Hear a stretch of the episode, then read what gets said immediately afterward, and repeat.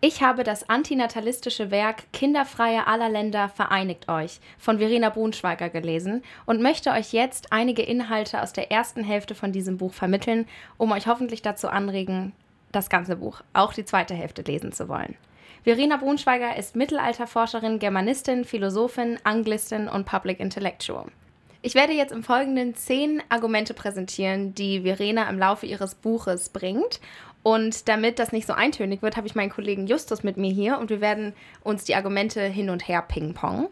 Und bevor wir aber anfangen, äh, ein bisschen die Argumentationslinie von Verena darzustellen, hören wir ein Zitat aus Virginie Despons Buch Vernon Subutex 3.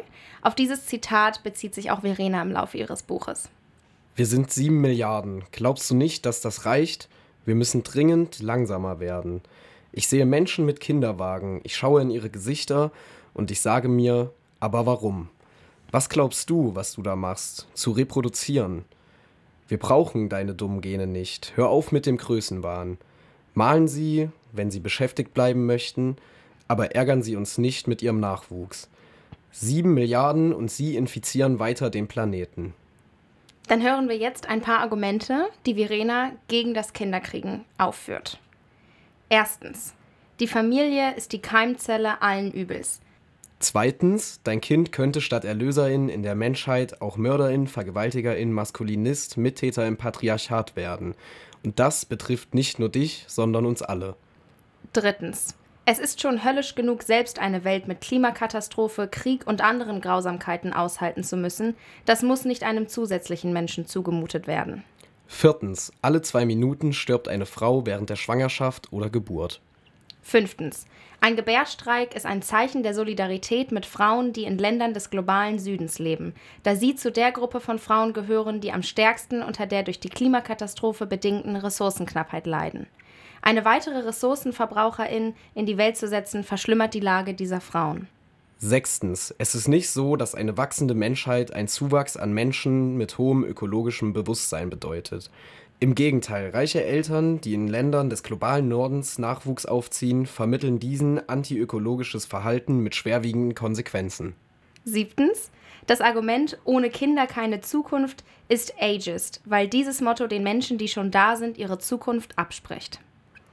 Achtens. Kinderkriegen ist antifeministisch, denn dem Patriarchat tust du durch das Mutterwerden einen Gefallen. Es wird dir applaudieren, weil du die Aufgabe erfüllst, die es dir zugeschrieben hat. Das Gebären, Feminismus und Mutterschaft sind unvereinbar. Neuntens. Einen Menschen mit hoher Lebenserwartung in eine sterbende Welt zu schicken, ist allein rein mathematisch irrsinnig. Zehntens. Wir sind keine Tiere mehr. Shulamith Firestone in The Dialectic of Sex 1970. Verena bringt auch noch einige andere Denkanstöße im Laufe ihres Buches, die ich als sehr wertvoll erachte. Zum Beispiel schlägt sie den LeserInnen vor, dass sie mal auf den Pronatalismus in deutschen Filmen achten sollen. Sie sagt, es gibt gefühlt keinen einzigen Film, in dem es nicht um Kinder, Schwangerschaft, Geburt oder einen unerfüllten Kinderwunsch geht. Sie sagt, wenn wir wirklich einen Geburtenrückgang erreichen wollen, dann müssen Filmschaffende mehr glückliche Kinderfreie auftreten lassen. Wir müssen glückliche Kinderfreie stärker medial repräsentieren. Außerdem sagt sie in Bezug auf die Rammstein-Problematik, Zitat, man muss sich als Feministin nicht abfinden mit misogynen Texten, Bands, Konzerten und dem dazu passenden sexistischen Verhalten vieler Männer um uns herum. Man muss den Fokus auf die Täter richten, nicht nur grübeln, ob Mädchen genügend geliebt wurden als Kleinkinder oder warum sonst sie auf Männer wie Till Lindemann oder andere toxische Männer reinfallen. Ein weiteren Ansatz, den Verena bringt, ist, dass sie sagt, ist es nicht absurd, dass Verbrechen als umso bedauernswerter dargestellt werden, je mehr Kinder das Opfer hatte, beziehungsweise je jünger es ist?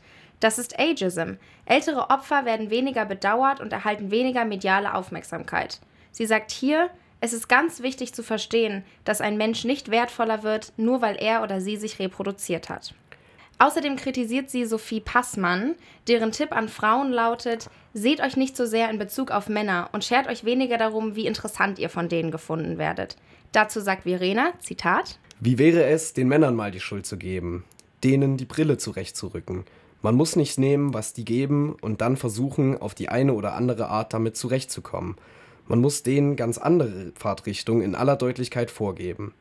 Kein Wunder, dass lesbische Radikalfeministinnen über Hetero- und Bi-Frauen und ihre lächerliche Abhängigkeit und Bezugnahme auf Männer lachen.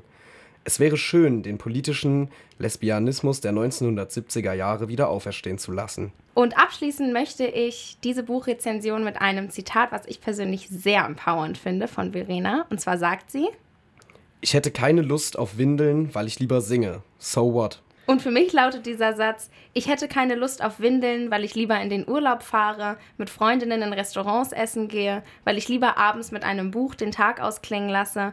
Und das sind für mich Gründe, keine Kinder zu bekommen. Ich kann euch wirklich sehr empfehlen, dieses Buch zu lesen. Es ist in einem witzigen, ironischen Ton geschrieben, liest sich flüssig und fühlt sich abwechselnd an wie ein angenehmer Vortrag und wie das Zuhören eines Monologs einer aufgebrachten Freundin. Manchmal beleidigt Verena Menschen als dumm oder ähnliches. Ich persönlich finde, Argumente entfalten ihre Wirkung am besten, wenn sie sachlich formuliert sind.